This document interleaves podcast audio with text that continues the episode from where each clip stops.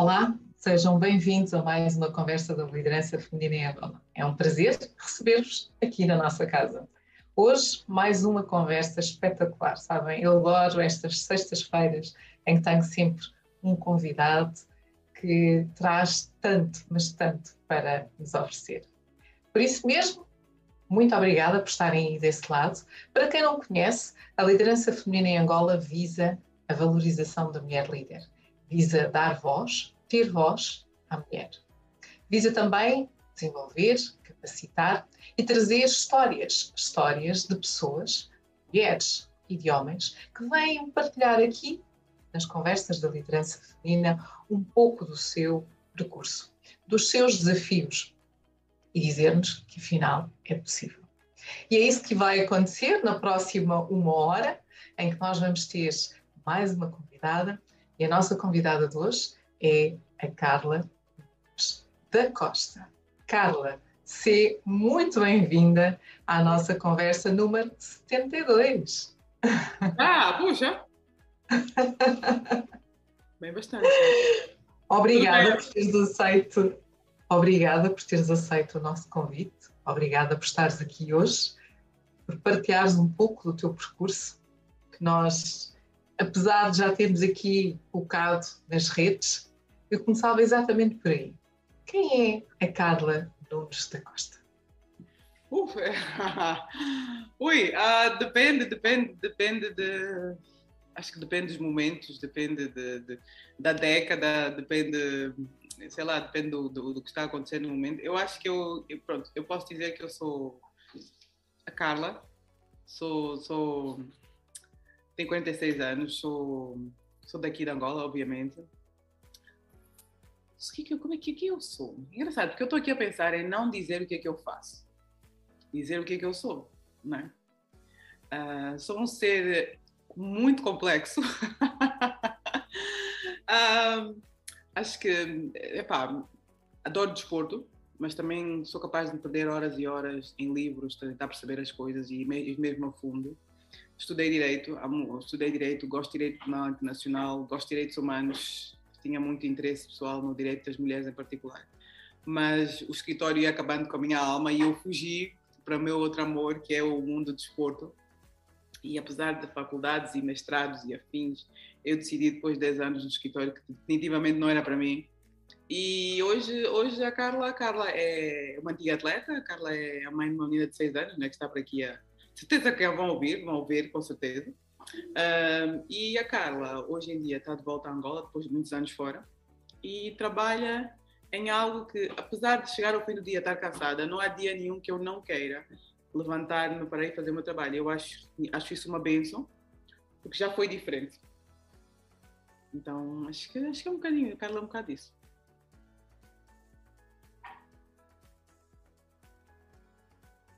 Adoro particularmente o facto de tu teres partilhado quem eu sou, não aquilo que eu faço. Yeah. Não é? Nós tem, temos muita tendência de começar logo por aquilo que fazemos, ou o nosso percurso, mas quem é que é mesmo a Carla, não é? É muita coisa, a Carla é muita coisa. Carla, queres partilhar um bocadinho mais como é que foi essa tua mudança de vida? Porque tu tens um percurso de uma formação uh, de direito, e que depois, a determinado momento, como tu agora acabaste de dizer, ou seja, eu fiquei cansada uh, do mundo. Tu até utilizaste uma expressão diferente aqui no, no, na, na, tua, na tua biografia, que sentiste completamente. Uh, eu estava aqui a tentar encontrar a, a, a, yeah, palavra. Que a, minha, a minha alma estava a morrer, a minha alma estava a morrer. Exatamente, foi assim, foi forte. Eu quando olhei aquela tua partida pensei, uau, isto uhum. foi duro. Queres-nos contar um bocadinho como é que foi essa tua trajetória, o porquê o direito na tua vida e depois esta mudança agora para o desporto? Eu, o direito foi, acho que foi um resultado de duas coisas. Filha de, de anos 70, filha que foi estudar para fora, para a Europa, fui privilegiada nisso. Uh, e havia o conceito que né, és médico, engenheiro ou advogado, havia esse conceito, mas o meu especializar-me em direito penal internacional e direitos humanos foi com base em Angola. Eu tinha 16 anos quando tivemos as primeiras, eleições. E eu estava tão esperançosa, tinha tantos sonhos, queria tanto participar, super, super uh, nacional, super Angola no coração, tanto que até hoje aquela música que toca Angola no coração tem um especial, um lugar especial no meu coração. E se me encontro assim num belo dia, sou capaz de chorar. E, e eu, como na altura estava a acompanhar, uh, para já, como na altura estava a acompanhar o, os desenvolvimentos na, no, no, no tribunal, tornou-se depois o Tribunal da Antiga Jugoslávia, uh, o tribunal mais tarde, o Tribunal do Ruanda, e depois depois a comunidade de, a, que é a, Comissão da Verdade na África do Sul. Eu fui para, para a África do Sul estudar em 96 e acompanhei muitos ao vivo com o, o chairman Desmond Tutu, tudo aquilo. E eu achei tão bonito aquele processo de reconciliação num país que tinha um historial tão pesado. E nós, quer a gente queira, quer não, temos um historial pesado, apesar de Luanda gostar de contar a história de uma maneira. Temos um historial muito pesado. E então eu, eu sonhei, na minha parte da minha vida, eu sonhava um dia poder fazer parte de um processo de, epá, de paz, de, de, harmonia, de reconstrução do país. Aqui nessa mente aqui sonhadora na altura miúda. E eu queria muito poder fazer parte disso. Então, se eu ia estudar direito, eu queria especificamente uh, estudar especificamente direito internacional, direitos humanos, para um dia poder participar nesse processo aqui. Tanto que quando acabei de estudar, um, organizei-me de maneira a trabalhar no Tribunal da Antiga Jugoslávia, no Tribunal do Ruanda, na, na Corte Penal, no TPI, em Haia. E estar lá foi o maior desapontamento, se essa é a palavra que se diz em português, na minha vida. Porque eu, eu fui para lá com esperanças muito grandes. De, não é, de estar num, num lugar onde teria o mais elevado nível de direitos humanos, de, de egalité e todas essas coisas. E chegar lá no terreno, deparar-me com a realidade humana de não ser, especialmente uma menina negra africana. E então foi, foi pesado, foi muito pesado. E não só o fato de estar a lidar com esses sistemas tipicamente humanos, mas também o fato de estar exposta diariamente a terrores e horrores da realidade de uma guerra uma guerra uh, com crimes contra a humanidade, crimes de guerra, genocídio.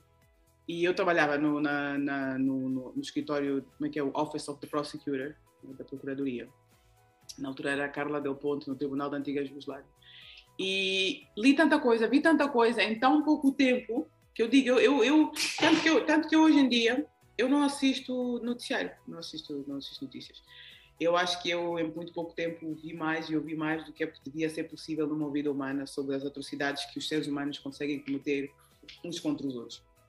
E então eu fui numa mistura de estar numa Europa, apesar de ter, ter vivido lá uma vida inteira, muito cinzenta, muita falta de sol, disposta às coisas mais tenebrosas que a humanidade pode inventar para magoar os outros, completamente desapontada com o que eu encontrei nos tribunais eu comecei a, a, procurar maneiras diferentes de existir, porque eu acordava de manhã, meus 30, 32 anos, e sonhava com reforma. E eu dizia, bom, eu não posso estar com essa idade já a pensar em reforma, isso vai ser um trajeto muito longo.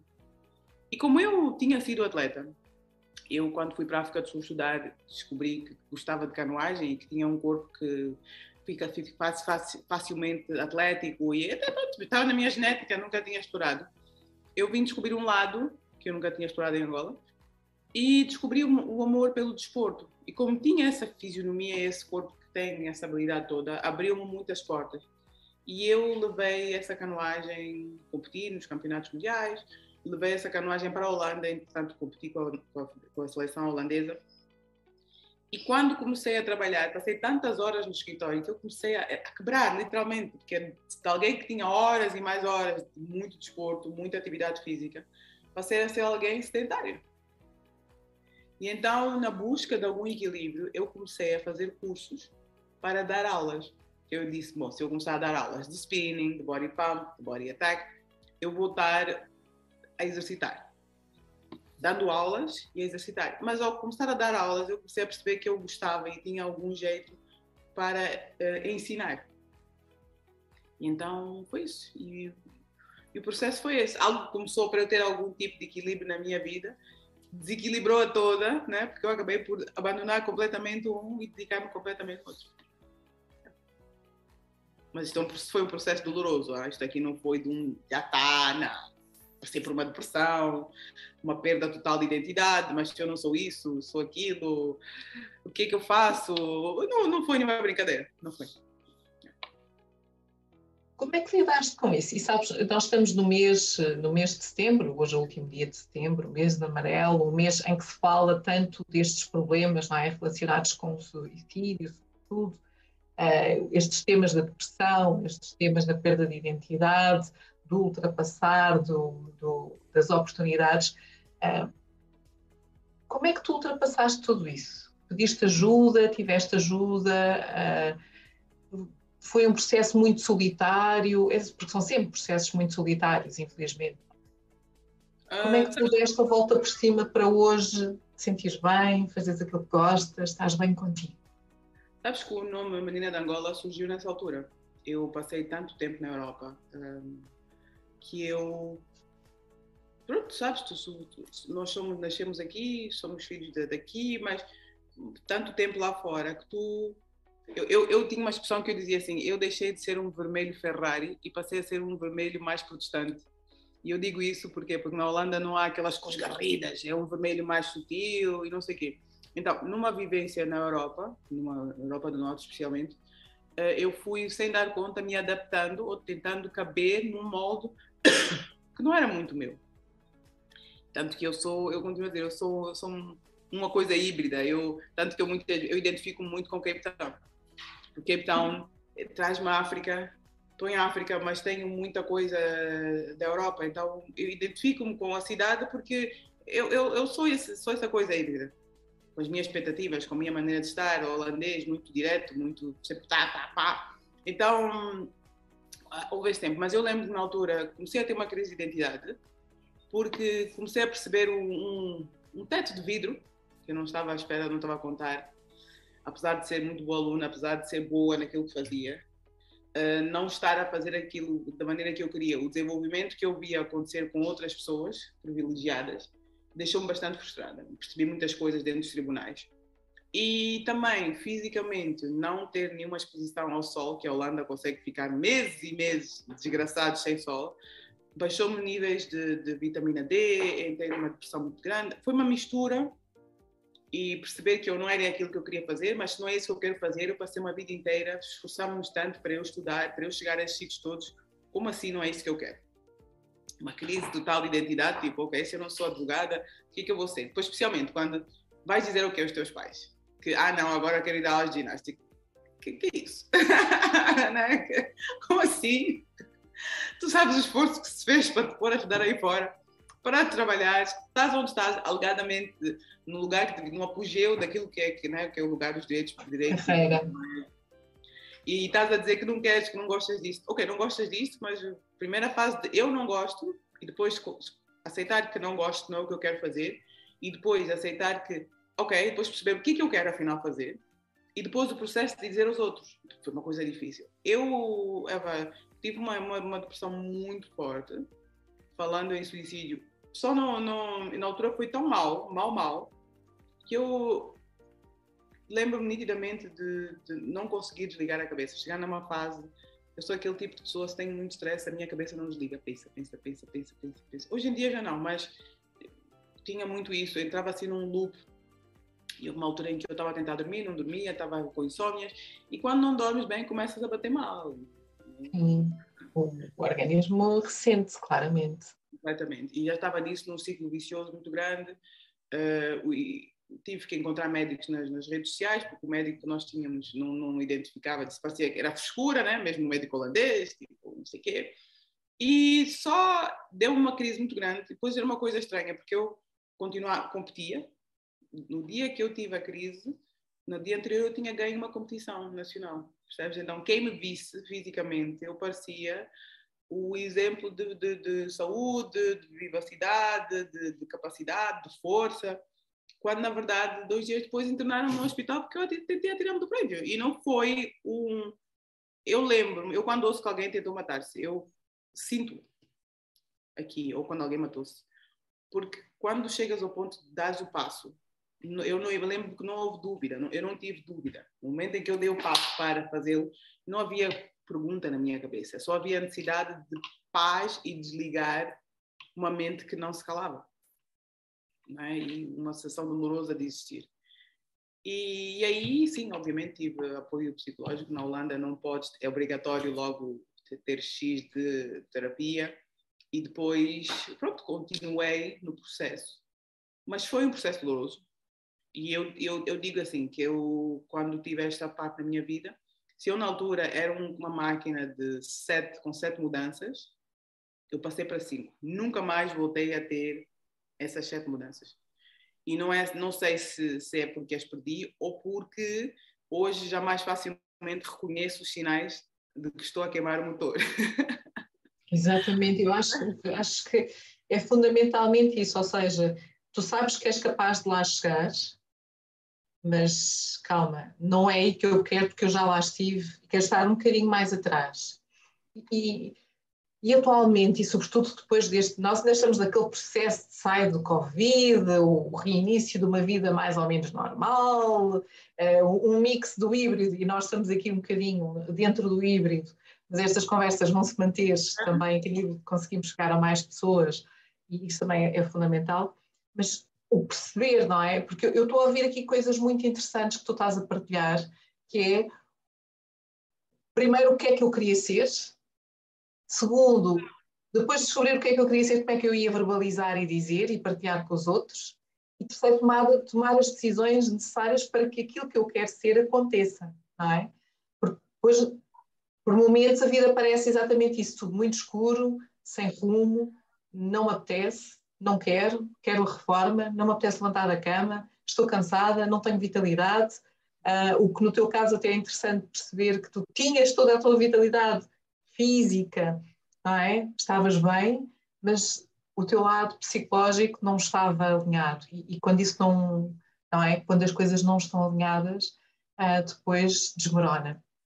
Acho, acho que estás a passar e, e, para quem nos está a ouvir, uh, obrigada por se juntarem a nós. Nós estamos a conversar com a Carla Nunes da Costa, que está a falar um pouco das suas experiências, dos seus, uh, do seu percurso e deste desafio que ela própria enfrentou de se autodescobrir. Isto é uma autodescoberta, uma mudança de vida e, e explorar o lado positivo desta mudança de vida, não é? Como ela já partilhou aqui connosco, foi mal, uh, passei mal, foi difícil, mas está aqui hoje conosco a partilhar esses momentos, mas também o que aconteceu depois daí. E é essa parte que nós vamos entrar agora, que é o depois, não é? Portanto, nós chegámos àquele clima em que, oh meu Deus, isto é mesmo muito mal, eu fui, eu fui internada, eu não estava bem comigo, mas depois há aqui uma outra Carla que acaba, acaba por surgir com, com o apoio e atenção que estas coisas não se brincam favor, se vocês virem alguém, se conhecerem alguém, isto são, são, são momentos muito difíceis para quem está a passar por eles. Às vezes as pessoas nem se apercebem que estão nesse momento e, e não pedem ajuda. O mais, o mais louco para mim foi ouvir várias vezes das pessoas, incluindo o meu sogro na altura, ah, não é possível ela estar assim, ela, ela, tá, ela é forte demais para isso. Né? Hum. Não uhum. é possível. Isto é, isto é, está prestando atenção, está é escura. Ela é forte demais para isto. E também, o que é complicado, porque foi a mesma coisa que eu disse-me a mim mesmo durante muito tempo. Tu és forte mais para isso, isto, isto vai passar, tu tens força, tu és forte, tu, tu saíste de um país com, com, com um monte de problemas e tu não é agora que estás aqui na Europa, quando tens tudo, que de repente estás... E eu era assim mesmo, deprimida, né? Eu dizia mesmo, tipo, tipo, opá, né, acorda, vira, acorda para a vida e deixa de filmes, né? Então é muito, foi muito uma voz, uma voz pessoal muito, muito carrasco, né? Do género, em vez de me acolher, eu própria estava ali a fazer o próprio shaming do género. Epá, mas eu chegou a um ponto que, como se tivesse as mãos amarradas nas costas e tivesse a lavar galhetas da vida e não, não, não tinha resposta para dar. E para mim era um, um lugar muito estranho de estar, porque eu nunca tinha estado nesse lugar tão vulnerável, tão sem capaz de reação. Como é que faz o shift? Com apoio? Com redescobriste a ti própria? Epá, é engraçado, olhar para trás, olhar para trás né, tu começas a perceber os passos que foste dando. Uh, não é uma coisa de repente, né? às, vezes, às, vezes, às vezes a dificuldade do, do, dos posts de Instagram, dos, dos, filmes, é que de repente clique e foi. a vida real não é assim, é um dia de cada vez e às vezes esse dia parece em, não, não é 24 horas, tem 500, não é? e há dias que top descobri que, por exemplo, epá, eu, eu comecei a focar mais no ensinar as pessoas no ginásio. A minha relação terminou, também foi um processo bem pesado, mas antes dela terminar, eu já tinha, um, tinha entrado para o mundo do crossfit, já estava no mundo do crossfit. E comecei aos poucos a ser convidada para dar aulas. E nessa de começar a dar aulas, eu comecei a praticar mais ainda estar presente, porque eu já estava aqui em grupos, trabalhar com pessoas em grupo, então fui praticando mais isso. E quanto mais eu fui praticando, eu percebi que o que eu aprendi na faculdade, eu tive numa faculdade holandesa também bastante liberal, onde se punha ênfase em apresentar coisas, pegar num assunto, esmiuçar e apresentar às pessoas. Então, aquela quantidade de horas ridículas que nos puseram a fazer isso, formaram uma habilidade que eu tenho de transmitir informação. De olhar para um ponto, esmiuçá-lo e transmiti-lo, e transmiti-lo para pessoas diferentes. Por exemplo, esta pessoa talvez precise disto, esta pessoa precisa daquilo. Então, a faculdade, né, engraçado, né, como nunca, aprender nunca é demais, a faculdade deu-me esta, habilidade, pratiquei este hábito. E aos poucos eu fui fazendo cada vez mais uh, coisas que eu gostava de fazer. Encontrar-me a trabalhar sem sentir-me exausta porque detestava estar lá.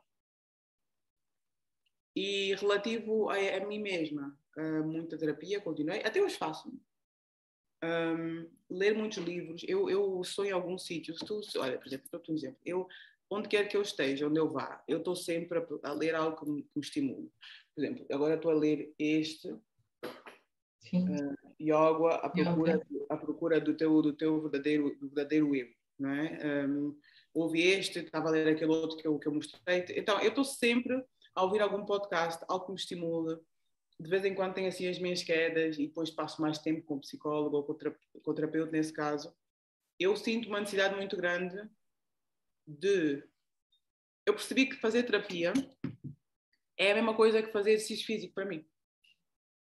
Então, se eu, se eu, se eu trato de, de, de, mim fisicamente, que eu gosto de exercitar, hoje em dia até diferente, de uma maneira muito diferente do que era antigamente. Antigamente era na carga, não sei o quê. Hoje não, hoje eu vou muito mais no como é que eu me sinto, que energia que eu tenho e, respeito essa energia. Já não sou atleta, então é uma consciência maior. Mas eu percebo que eu preciso, para estar bem, eu preciso de várias coisas. Uh, contactos sociais, especificamente familiares, aqueles mesmo bem próximos, que eu reparo que se eu tenho isso, eu estou muito mais saudável como ser. Uh, preciso exercitar. Preciso de alimentar-me bem. E alimentar-me bem não é fazer dieta, mas é comer coisas que me fazem bem, que me fazem feliz também. E terapia faz parte desse pacote de self-care que eu preciso de ter na minha vida para eu estar bem durante muitos anos achava que era só alimentação, exercitar. E, e, e, e, sabes, a nossa sociedade ainda acha e condena um pouco quem faz terapia, quem recorre a um psicólogo, ainda é muito tabu, não se fala, não, se ela está a fazer terapia, aquilo é muito mal. Algo, algo não está muito bem, é maluca. Exatamente, mas um terapeuta, um psicólogo, um, uh, muitas vezes o que ele faz é apenas ajudar-nos a colocar cá fora coisas que nós não conseguimos falar com mais ninguém. Portanto, há uma relação muito forte de confiança com esta outra pessoa. Pode ser um terapeuta, pode ser, às vezes, há alguns. E depois temos que perceber se é mesmo um problema de terapia, então, psicólogo clínico, não é? Se é apenas uh, um coach, muitas vezes há coaches que até ajudam-nos a desenvolver, a capacitar, não ter o medo de, de, aceitar isso. Eu, eu, então adoro coach e, portanto, faço coach assim, eu, eu sou a primeira. Também se tiver que fazer terapia, é pá, sou a primeira, porque preciso e faz-me bem. E se nós desmistificarmos e trouxermos isto para dentro da nossa realidade, como tu estás a dizer, e adoro aquilo que tu estás a dizer, que é isto faz parte do meu pacote do bem-estar. Isto a mim faz-me bem. Não é porque eu tenho um problema que eu vou recorrer, mas é porque eu não quero ter um problema, é porque eu quero melhorar a forma como compreendo, não é? Porque, no fundo, é este o desafio: é um autodesenvolvimento, é um autoconhecimento, é ser mais consciente de quem somos, o que é que podemos fazer, responder àquelas questões, não é? Mas afinal, quem é que eu sou? Qual é a minha essência? E estas, estes profissionais, e são profissionais, como é têm a formação adequada, dependendo do tipo de situação. Um coach não deve fazer terapia de psicólogo quando temos temas de psicologia associados e vice-versa, porque são processos diferentes, mas acho que esta mensagem é importante reforçar, que é abrir as nossas mentes, para quem não acredita nisto, mas abrir as nossas mentes, permitir experimentar, permitir utilizar e usufruir do processo, não é? Tu usufruir do processo, o retorno que tiras Espetacular. Olha, eu vou, vou partilhar contigo uma coisa que é engraçada. Eu, eu disse que eu, com seis anos daqui da Madame, eu encontro. Eu, encontro... A Madame, temos que dizer quem é a Madame, para quem nos está a acompanhar. É a, minha, a, minha, a minha filha que está por aqui, de vez em quando eu faço assim, dou assim uma olhada. a sua mãe, assim, Tem seis anos e é bem menininha e é bem fofinha, também muito atlética, mas tem esse lado muito feminino. Um lado que eu, um, epá, castraram quando eu era, eu era miúda, é a palavra que eu uso. Eu com essa idade, mais ou menos, sei como é que a vida é. Para voltar para o tema terapia, eu com essa idade tinha a mania de pintar né, contra, contra os desejos da minha mãe. E lembro-me lembro de uma cena que eu saí de casa, apareci no trabalho dela toda pintada. Podia ter um autêntico palhaço, mas castigaram, mas castigaram uma série, mas um castigar bem traumatizante, que eu, sem aperceber-me, castrei esse lado meu. Menina, não sei o quê, então eu sou mais, né, assim, desportista, o pessoal varia rapaz, o que se queira chamar. Então não, nunca, não, não, não, desliguei esse lado.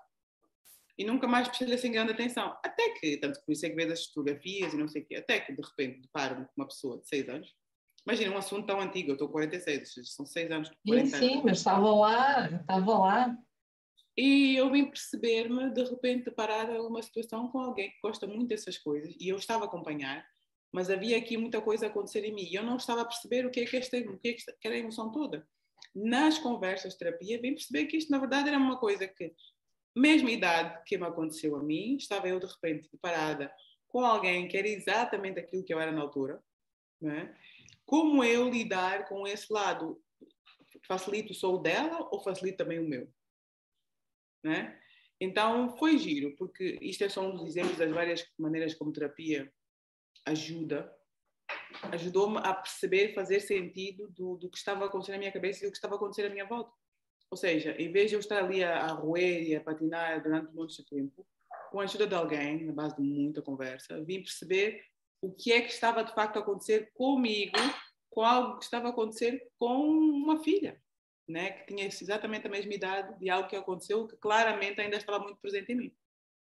Então, terapia é isso, terapia é poderes perceber que tens gatilhos, que tens certas maneiras que foste criadas, que tens, estás condicionado a certas coisas e que ou repetes padrões ou aprendes a entender que respondes a certas coisas por causa de X, X e cozido desenvolves novas ferramentas para reagir de maneiras diferentes, porque queres mudar o historial da tua família, por exemplo. Então, para e, mim é. Deixa-me só aqui pegar nisto que tu acabaste de dizer, porque é um excelente exemplo de que tu saraste e estás a sarar isso para contigo, para que não, não se repita esse padrão agora que tens a tua filha e que vês nela a criança que tu eras e que determinadamente isso aconteceu. E, e, e, é assim que nós conseguimos mudar estes padrões. Muitas vezes é, eu não tinha isto presente, não, isto não era consciente, mas estava lá, estava lá. E olhando para trás, então, ok, então o que é que eu posso fazer agora para mudar, para que para a frente eu possa mudar? Eu tenho o poder de mudar, eu posso influenciar de outra forma não é? E ela vai ter certamente uma experiência diferente da tua. Completamente, nós, nós vamos uma vez por mês, vamos fazer as unhas juntas, percebes? E é uma coisa que nós fazemos juntas, é impensável uhum. para mim.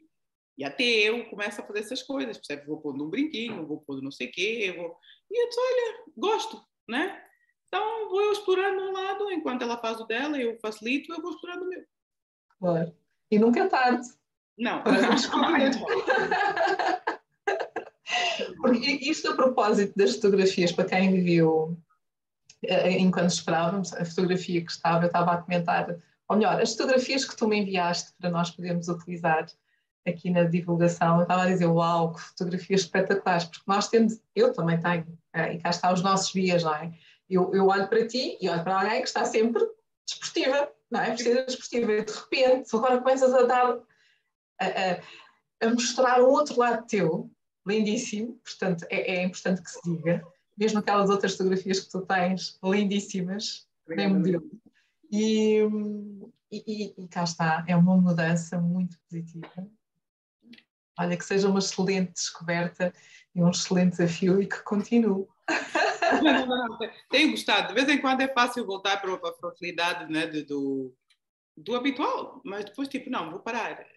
Eh, doutor Otício, que achei, achei muito engraçado, porque é que terapia, eu acho terapia é uma coisa. Eu cresci na, naquela. Comida é conforto, comida, comida é um lugar de segurança, comida é um lugar de, de, de acolhimento, comida, comida, né? tem comida tem história. Por isso é que eu, quando estou a falar com as pessoas, dar uma dieta a alguém é não olhar para o ser humano que está à tua frente. Percebes? Porque a minha dieta não é a tua dieta. E o meu, o meu feeling com um prato, com uma coisa, não é o teu. Nós temos histórias, temos eh, experiências na, na, dieta. E eu lembro-me, uh, na, na, vontade, como eu passei por um período de para parar de refugiar na comida quando estivesse triste, quando estivesse estressada, né? reconhecer esses gatilhos, atenção, terapia também. Uh, eu, uma altura que aqui a madame estava triste e tal, o meu primeiro passo foi querer oferecer comida. Pensei na minha cabeça um chocolate, uma bolacha, qualquer coisa, não é? Uma recompensa. Depois eu parei, calma aí, calma aí, calma aí. Não é, não quero, eu não quero continuar. Porque eu tive que desaprender isto e de vez em quando meto-me em avaria. Eu não, não, quero, não, não quero ensinar tal que um dia vais ter que desaprender. Então, lembrei-me, né, não é? Conversas de terapia e uma das coisas que pensei, olha, como maneira, uma coisa que a terapeuta me pergunta, que outras maneiras existem de tu te acolheres quando tens algum gatilho, está estressada, que não seja comer por comer, não está a ser algo positivo, não é algo positivo para ti, não é? Não é que não é bom comer. Comer em resposta a stress, em resposta Exatamente. a tristeza, em resposta a não sei o quê. Para com isso. E então, eu disse... Faz parte. Carla, faz parte. Não decidi, lavar, decidi lavar a louça depois daquela conversa que a gente teve. faz parte. E a senhora, e eu pensei, ok, vamos fazer de uma maneira diferente. Eu tinha comprado um, um body scrub que ela queria experimentar. Eu disse: estás a sentir mal, não estás a sentir bem. Olha, vamos, que tal eu dar-te um banho? Vou experimentar. Aí fazemos as duas. Temos um spa. Estás a perceber? Fazemos um spa, até para mim, porque também estava estressada, lá no chuveiro, não sei o quê, cheirinho bom, põe tudo assim um creme, lavanda. E eu percebi que eu estava ali, né, de forma inconsciente, consciente, a tentar escrever uma história diferente de acolhimento em momentos de stress. Mas isso eu só agradeço à terapia que me veio trazer estes momentos de estar consciente do que é que eu estava fazendo quando algo não estava a correr bem e o que é que eu quero que a minha filha experiencie na vida dela. Então, olha, tivemos uma massagem do caraço, um banho, estávamos a cheirar bem as duas e fomos dormir sem ninguém recorrer a outros métodos, ou seja, outras maneiras de acolhimento. Eu, eu acho que isto é uma excelente partilha para quando começamos a olhar para os nossos hábitos e mudar hábitos. É exatamente isso, não é? O que é que eu posso fazer diferente, mas que eu me sinta simultaneamente a tal recompensa? Não precisa de ser sempre um chocolate ou, Mira, às vezes há quem exagera, não é? vai buscar já o coisa baião de toda dieta, mas hoje merece, vai já buscar o baião de, de gelado, come aquilo tudo, depois não é? Depois no dia seguinte, ai meu Deus, que eu tinha muito, engordei 3 quilos. Então, o que é porque depois funciona de maneira diferente. Há quem ir caminhar faça essa diferença, há quem ler um livro seja o suficiente, ouvir música, dançar, não é? Olha, ficar sentada no sofá só a ver qualquer coisa. Portanto, não funciona tudo da mesma forma. Nós é que temos que encontrar qual é, o no... qual é a nossa alternativa, como tu disseste bem, qual é a nossa alternativa, mas que, é, que é uma recompensa positiva. Não precisa de ser sempre a mesma coisa, até posso ser alternado. Estou bem, olha, vou-me agradecer a mim. Certo. Não é? Yeah. Vou fazer as unhas, como tu disseste. Ah, não posso, não faz mal, veja um bocadinho. E isto também é pensarmos em nós. Nós deixamos.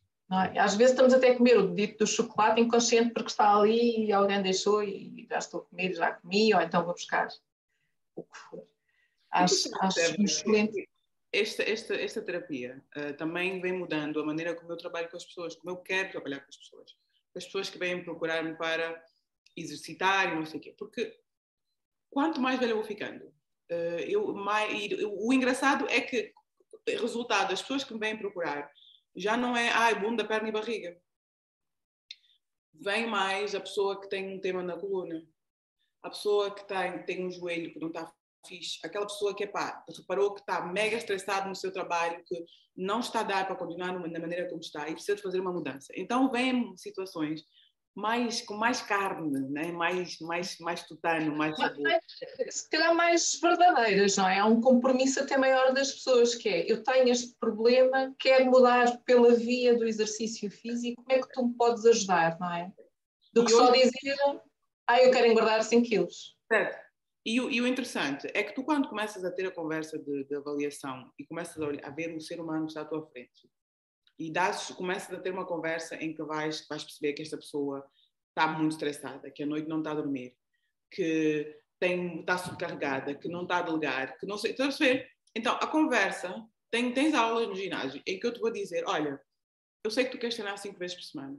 O stress que tu tens nesse momento, o que me estás a dizer nesse momento, não recomendo que faças desta maneira assim, mas podemos talvez fazer assim. O que é que tu achas? Porque é sempre o que é que tu achas, não é não, não sou eu, eu não compromisso, sou. não é? O compromisso da pessoa, ele é que vai ter que fazer. Eu não sou teu guru e tem que ser uma coisa que tu consegues fazer. Eu posso dizer, olha, tens que fazer cinco vezes por semana, mas se isso não é a tua realidade, não é a tua vida, não vai acontecer. E o, e o interessante da, da, terapia, vindo para o trabalhar com outras pessoas, é que, por exemplo, quando estamos a falar de mudança de hábitos de alimentação, não é? E tu estás a dizer a alguém que, pronto, olha, a comida, a maneira como tu comes agora, os teus hábitos no geral, não estão a dar-te aquilo que tu queres. Ok. Para mudarmos, nós temos algum tipo de desconforto. Mas se o desconforto, até um estudo que diz isso, que se o desconforto for acima de 15%, 85% uh, tem que ser uh, fácil, mas tem que haver dificuldade. Tem que ser uns 15%. Então, assim, uma, uma, uma em que tem que ser difícil. Porquê? Porque se é difícil, tu tens que pensar, tens que fazer mudanças, tens que fazer um esforço. Mas não pode ser além disso. Se for além disso, é uma luta em glória e a pessoa desiste. Percebes? Ou seja, é um que ser suficientemente desafiante e tirar-te da bolinha de, de, de, ah, Como é que se diz? De conforto. conforto, exatamente, não é? Tirar-te o teu espaço, eu estou aqui, estou bem, para te desafiar a quereres lá chegar, não é? Querer lá chegar, não é. Olha, este é o teu plano de comida, tu tens de comer assim a partir de agora, e agora tens de tirar tudo que está à tua dispensa, vais comer assim e vais treinar assim. Não faz parte da vida dessa pessoa, não faz parte dos hábitos dessa pessoa. Ela não come assim, ela tem um historial. Então nós podemos é começar a adicionar coisas antes de começarmos a tirar coisas. Percebes? E tu, e é tão, tão engraçado, porque tu, tu começas a ver, por exemplo, que alguém que antes não fazia nada, agora, pós, pós eh, ao jantar, vai caminhar 15 minutos. Estás a perceber, Eva? Então, já se torna um trabalho muito mais interessante, porque eu estou contigo duas vezes por semana, provavelmente, mas nos outros dias tu próprio já estás a, a implementar mais movimento na tua vida. Percebes? E, e, sim, sim, a trabalhar para, não é?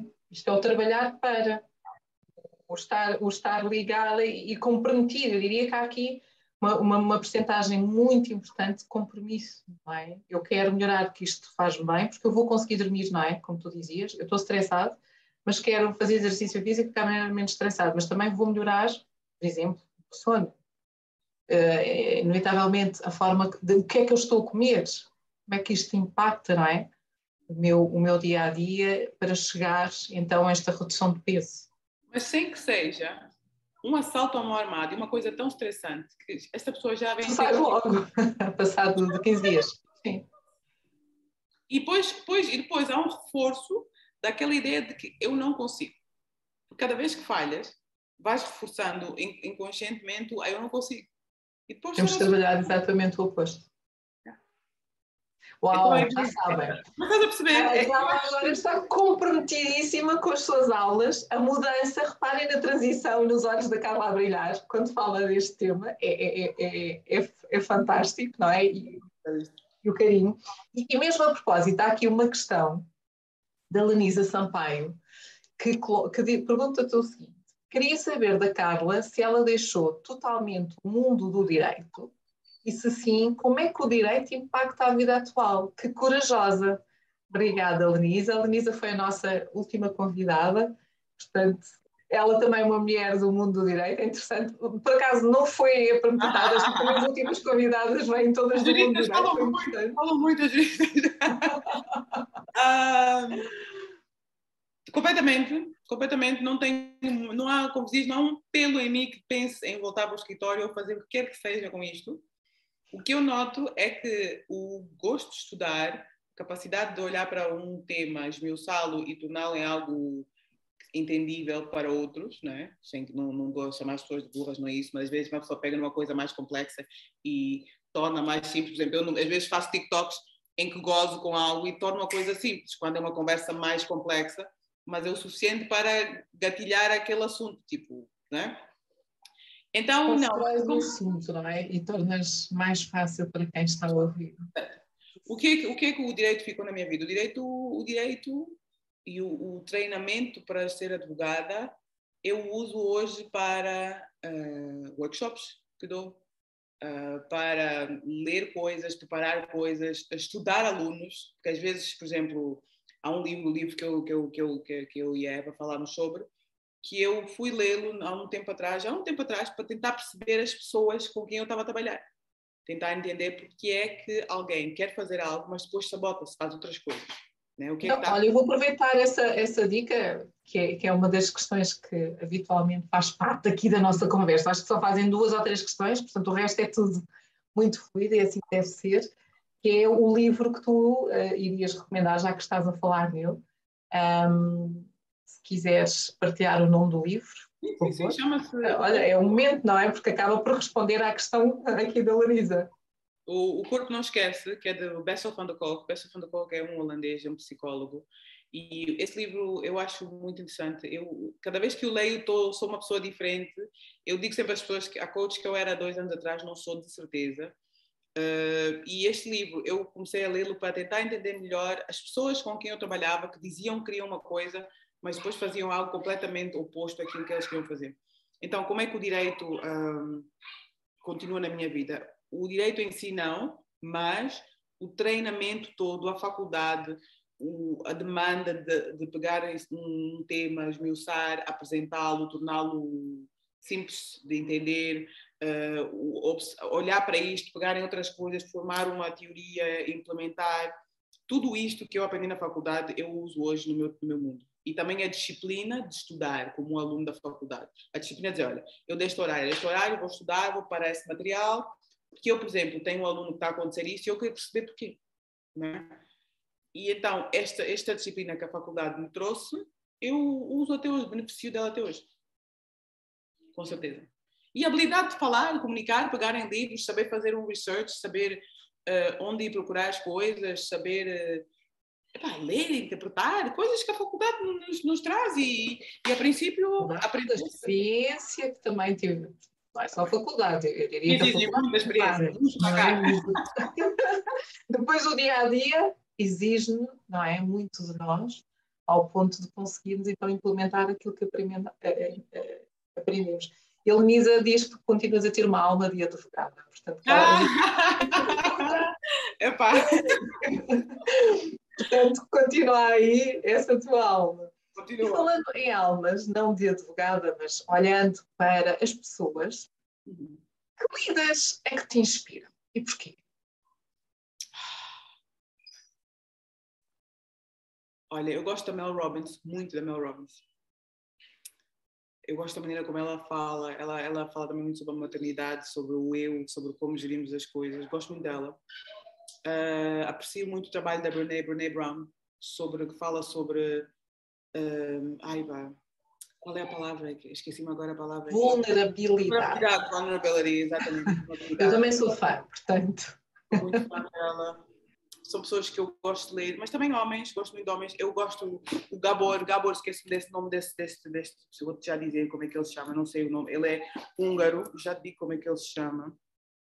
Espera aqui. Gabor Mate, também hoje, por exemplo, estava muito interessada em, em, ler sobre, ver uma apresentação dele sobre parentalidade, sobre como as nossas feridas transmitimos para os nossos filhos, estar presente. Uh, eu, eu, eu gosto de, de, também, e também gosto de pessoas especialistas em exercício físico, percebes? Então, eu, o meu, as pessoas que me inspiram depende do meu lado, onde eu estou.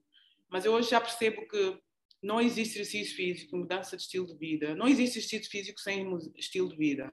Estilo de vida tem muitos pilares, percebes? Então, nestes pilares, ao emocional, ao mental, ao físico, ao, à comida, ao social. Então, eu, eu tenho nestes vários pilares diferentes personagens que eu gosto de ler e, e, e, prestar atenção.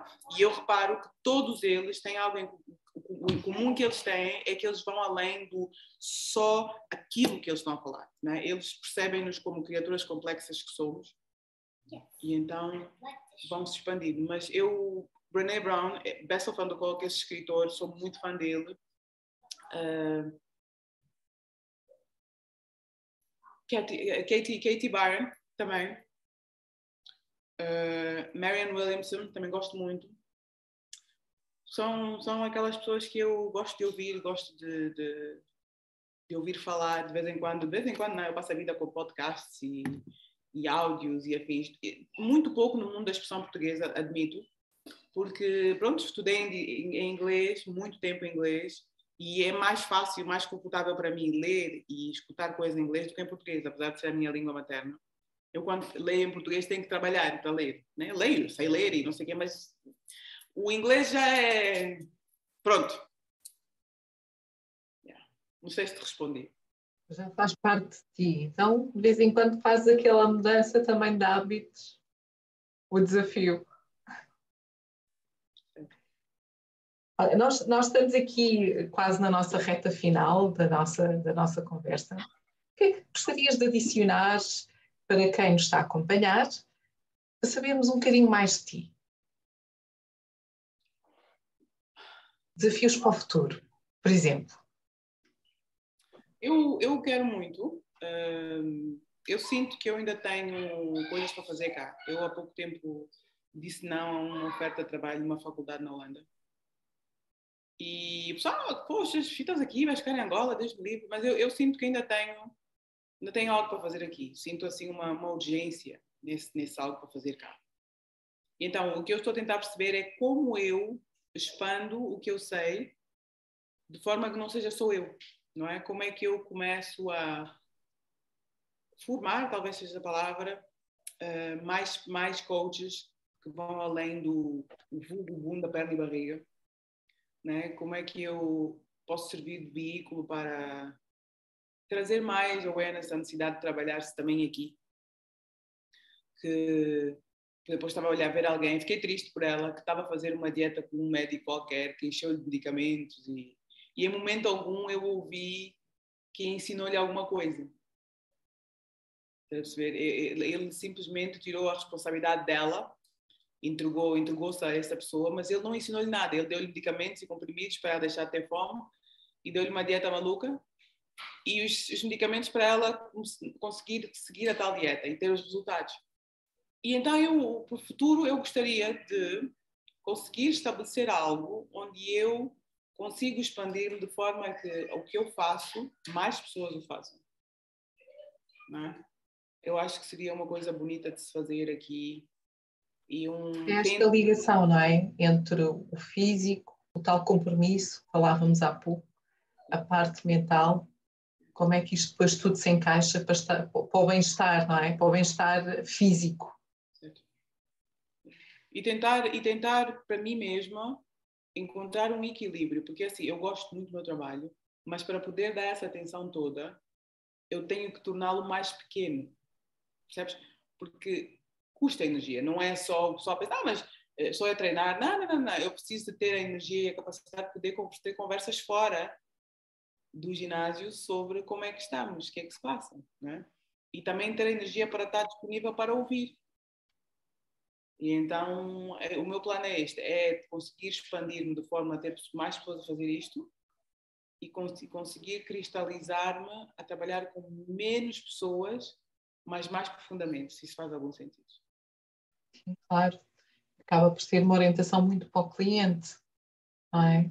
Portanto, uma dedicação mais àquela necessidade específica, não em quantidade, mas em qualidade do serviço que queres apresentar. Eu, eu acho que é extraordinário pensarmos assim, porque muitas vezes um, perde-se exatamente qualidade do serviço. E é engraçado estar a falar sobre este tema, porque foi o artigo que escrevi hoje para o Jornal Expansão, que falava exatamente de, deste tema da, da, qualidade, deste tema do, do, que é que fica, não é? O que é que nós depois no final retemos? Claro, numa perspectiva de organizações, mas nesta perspectiva de cliente, não é? De orientação para, para o cliente. O que é que nós queremos? Que é que tu, e tu partilhaste connosco agora o teu legado, queres deixar qualidade naquilo que estás a fazer, impactar, mas também teres a energia necessária para gerir-se disso da melhor forma.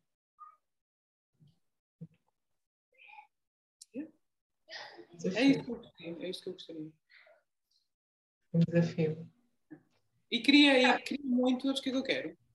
Uh, esta, a minha cria ainda não está pronta para eu deixar-lhe para trás e atravessar oceanos sozinha. Acho que nem eu estou.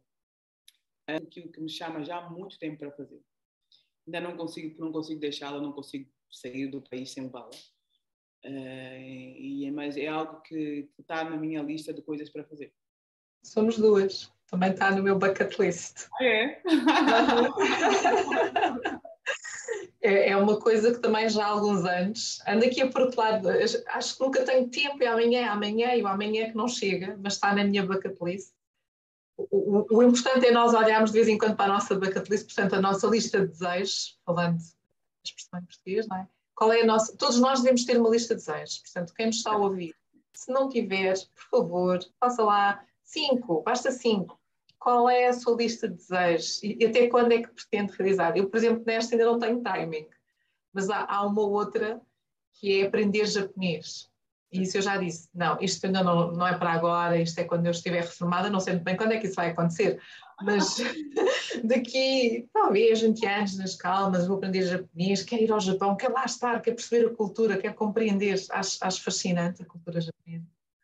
E então essa também está lá, mas esta está, não, não, esta só daqui a 20 anos é como vou desafiar.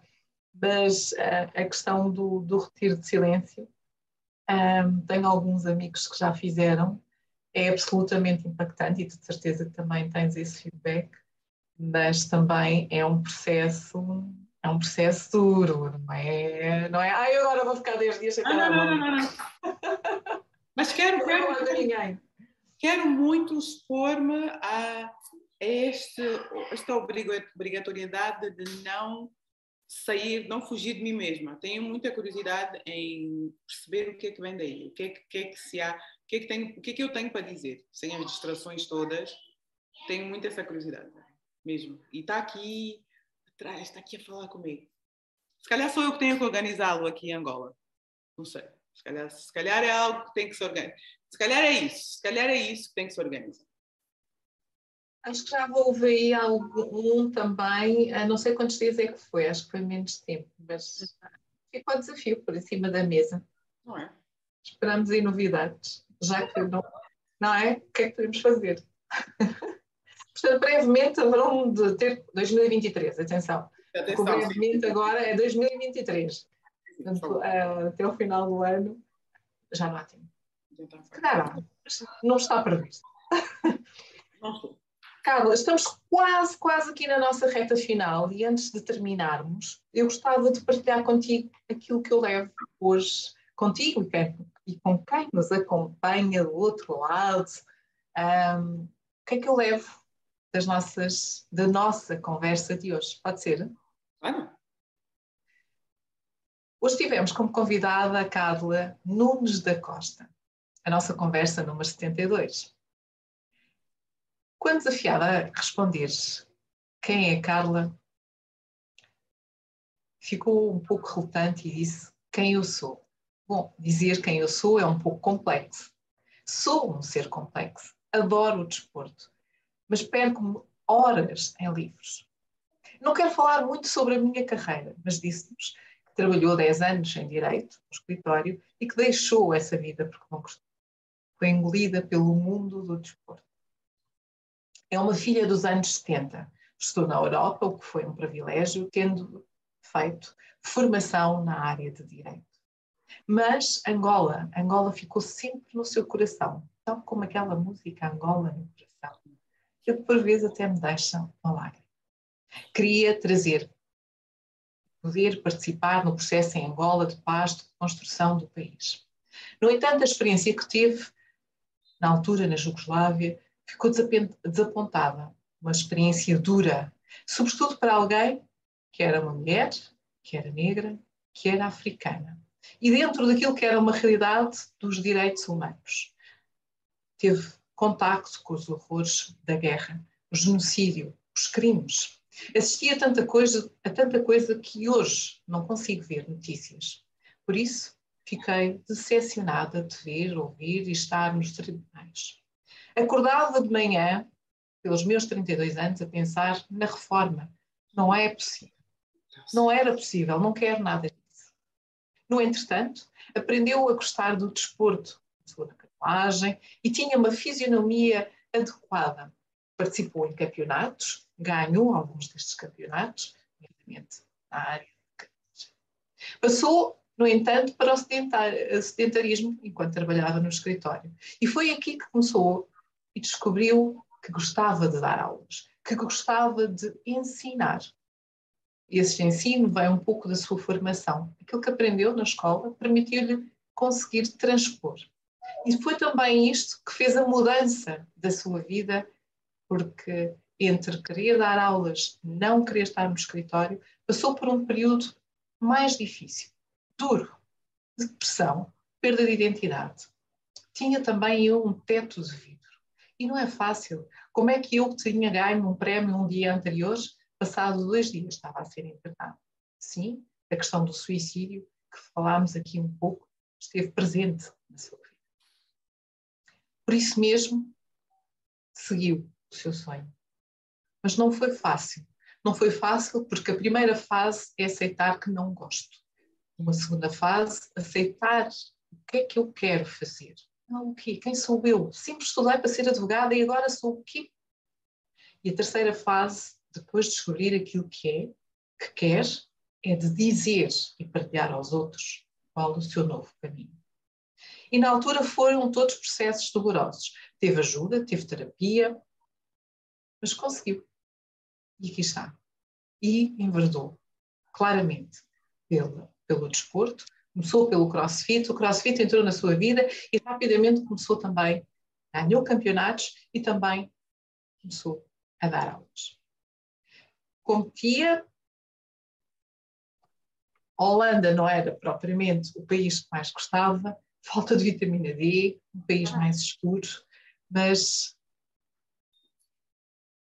ela partilhou connosco uma expressão muito interessante. Eu descobri que, apesar de ser uma máquina de sete mudanças, perdi algumas. Hoje passei a cinco mudanças. Isto quer dizer simplesmente que tem mais consciência de si, de onde estão os seus limites até onde é que quer ir. E por outro lado, as pessoas diziam: Mas tu és tão forte, tu não estás, estás bem, como é que tu, tu não podes estar mal? E eu própria reconhecia: Não, eu, eu estou com uma depressãozita. O exigir demasiado de mim própria. Eu não posso estar deprimida, ouvindo. Mas é, aconteceu. Passei pela transição, passei pela mudança e conquistei o espaço já tinha entrado no CrossFit e por isso continuou. E o ler ajudou, a terapia ajudou. Ainda hoje eu adoro ler, adoro explorar, adoro conhecer e compreender que para mim o ler, a terapia, o exercitar, o alimentar-me bem fazem parte do meu bem-estar, do meu equilíbrio. E isso sim é fundamental tal como contactos sociais, sobretudo com a família. E alimentar bem. E o alimentar bem, ensinar aos outros também o que é isso, de alimentar bem, de haver esse compromisso, não é? De estamos sentados à mesa, o que é isto? De estarmos juntos. Tenho uma filha de seis anos. E durante aqui a nossa conversa, a sua filhota tentou também interferir, mas que faz parte.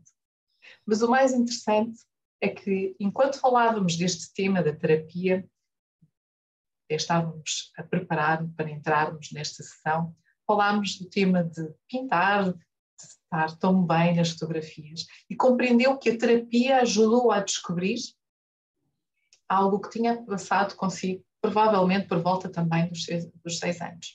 Ou seja, em tempos, eu também gostava de me pintar, em tempos. Pintei-me de tal maneira que quando cheguei ao pé da minha mãe, levei um castigo imenso. E senti-me castrada. E isto ficou. Desleixei-me? Não, desliguei esse lado da minha vida. Deixei de prestar atenção. Mas hoje, um dia, olhar para a minha filha, a terapia ajudou-me a compreender a razão, o porquê. E hoje faço exatamente o contrário. Quebrar um ciclo, trazer esta mudança, tanto para mim como para a minha filha. Por isso, sim, de vez em quando gosto de pôr um batom, gosto de pôr um, um, um brinco, gosto de estar bonita. E até vou com a minha filha fazer as unhas. Estamos ali as duas, relaxadas, momento a duas. E por isso a terapia é perceber gatilhos, compreender padrões. Ou mudas? Eu optei por mudar. Tivemos também aqui a partilha de se ainda está ligada ao mundo do direito aquilo que levo do mundo direito é sobretudo este gosto de estudar, o de explorar, o de analisar, o de compreender. Ajuda-me sobretudo também a preparar os meus workshops. Mas se não, o mundo do direito ficou. Já não sou a mesma coach. Tenho evoluído, tenho crescido. E por isso partilhou aqui connosco um livro, O Corpo Não Esquece. Tema simples. Aprendi a sair da teoria aprendi com a disciplina a trazer isto para o meu dia a dia, para os meus clientes, para o meu trabalho. Que líderes é que te inspiram, Carla? Vários. Mel Robbins, a Brené Brown, Gabona D, espero não ter dito erradamente. Gosto sobretudo de pessoas especialistas em exercício físico, porque os líderes, para mim, estão muito relacionados com os meus pilares de vida. Tenho vários depende do momento, do estilo de vida, daquilo que eles me impactam na minha vida. Eu sou um bocado tendenciosa, estudei em língua inglesa, portanto, gosto muito destes podcasts, de procurar, de ouvir. E por isso, nós temos a nossa. Tens que dizer o nome da tua filhata. Charlie. Olá, ela está desejosa que a sua mãe acabe. está quase no fim e por isso mesmo, para o futuro, para o futuro considera que ainda tenho muito para fazer aqui em Angola. Como expandir aquilo que sei? Como é que eu posso formar outras pessoas que compreendam este tema do cuidado, do servir, do lado positivo, da área mental, do físico? Quer ser uma referência, sim, mas com qualidade, não é quantidade. Quero conseguir encontrar também um equilíbrio para mim um equilíbrio que me faça feliz, que me dê esta energia, que não me retire energia. Quero cristalizar, quero trazer mais qualidade. E por fim, deixou um desejo na sua lista de desejos. Um retiro. Gostaria de fazer um retiro do silêncio. Talvez de 10 dias. Quem sabe, 2023, já tenha aí novidades de algum retiro sobre o silêncio. Portanto, isto é aquilo que eu levo, Carla, hoje na nossa conversa. Adorei ter-te aqui com, conosco. E mesmo antes de, de, terminarmos e agradecermos a quem nos acompanhou ao longo desta uma hora e mais uns minutinhos, uma mensagem final que queiras deixar para quem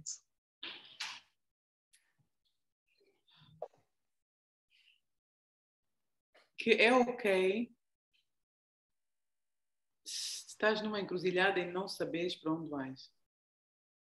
Que é perfeitamente normal estás em momentos em que não tens ideia do que acontece a seguir. Que, que, que os outros só parecem estar completamente organizados, sincronizados, saberem exatamente o que estão a fazer. Todo mundo está um bocadinho perdido, uns mais que os outros, mas que é perfeitamente ok. Eu acho que é isso que nos faz crescer, que é isso que nos obriga a sair de onde estamos para uma fase, para uma outra fase, para um outro nível, o que quer que seja. Não digo necessariamente melhor, mas para crescermos. E eu queria deixar isso, que é ok estás perdido, que é ok pedir ajuda e que é ok não saber de momento o que é que acontece a seguir. É isso que eu queria e não, E não exigir demasiado nós, não é? Go with the flow. Acolhe-te, acolhe-te. E se não sabes fazer o acolhimento, eu tenho, eu digo sempre assim, eu sempre tive um, a, a voz da minha voz é um coach e às vezes consegue ser um, um coach carrasco. Esse coach tem um lado positivo na minha vida que me levou a muitos lugares positivos, mas esse coach teve que aprender a escalar quando eu precisava de acolhimento e não de um coach carrasco que dizia mais ou, mais ou. Né? Então tive que buscar outra voz de um outro coach um bocadinho mais carinhoso que convida a tomar banho com, com um esfoliante e um bom cheirinho e um óleo de lavanda. Love it.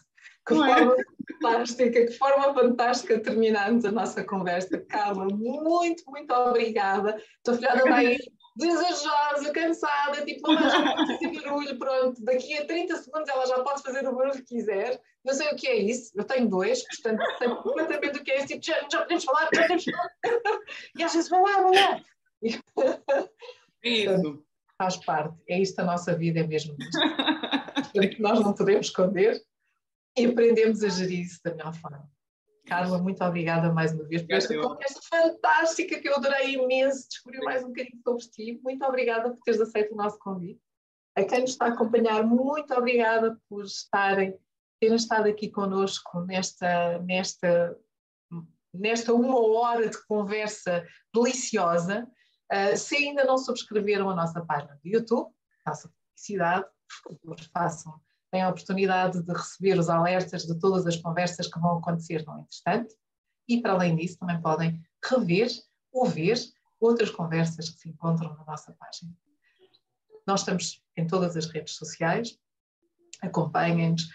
Até se quiserem sugerir mais nomes de pessoas que queiram ver aqui, por favor, sintam-se à vontade. Quem sabe terão a oportunidade de encontrar essa pessoa aqui do outro lado para partilhar consigo um pouco a sua história, o seu percurso. Por isso, para a semana, não há conversas, já sabem que é de 15 em 15 dias, mas daqui a 15 dias eu terei o gosto de ter comigo José Otávio Vanduna, que também vai falar um pouco sobre o seu percurso de vida. Por isso, até daqui a 15 dias. Carlos, beijinho muito grande. Uma noite muito feliz para todos que nos acompanham, que nos acompanharam ou que vejam este, esta nossa conversa no outro dia. Beijinho. Até já. Tchau. Obrigada. Tchau, tchau.